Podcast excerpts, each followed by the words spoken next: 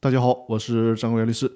啊，因为我们沈阳地区疫情的原因，我的录音设备没有及时的拿到，所以说呢，这个音频是在周四发出的，还请大家谅解。希望沈阳乃至全国的疫情都能够早点结束。那好啊，我们回到今天的话题。今天呢，和大家分享的话题是：强制清算中发现公司资不抵债，能协商解决吗？那从今天开始，我们要学习新的内容了，也就是《公司法司法解释二》的第十七条。在这里，我要说一下啊，民法典实施之后呢，公司法的相关司法解释在二零二一年开始呢，也有了一些略微的调整。针对公司法司法解释二来讲呢，调整并不大，所以说我在讲解的时候，如果遇到有调整，我会和大家特别的指出来；如果没有特别指出的，就是还是原来司法解释的内容没有变。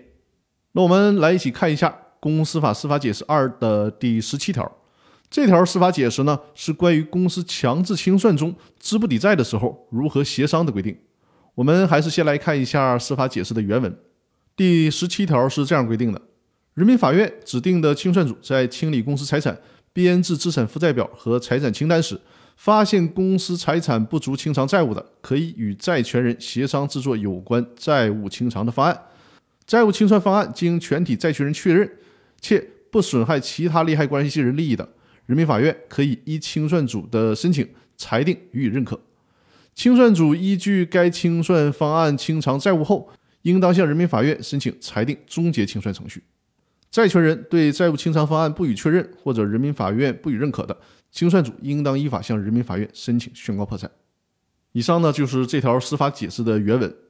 通常来讲，公司资不抵债了，就需要进入破产程序，但是。从公司债权人的角度去想，就会发现破产程序呢费时费力费钱，破产的费用很高。如果进入破产程序，就会不可避免地产生律师费、中介机构费用、管理人员费用等等的支出，这些费用都不少。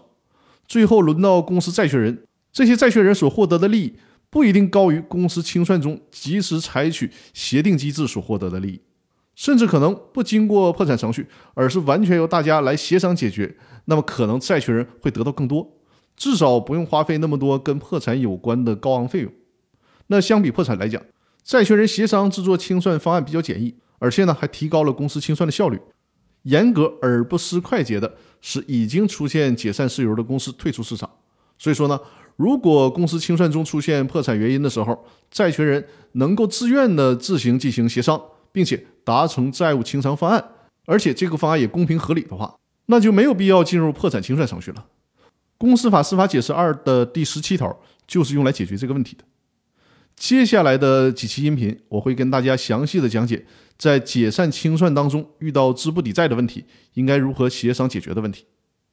那好，我们本期的音频就分享到这里了，下一期的音频周五会正常推送，请大家放心。那好，感谢大家的收听。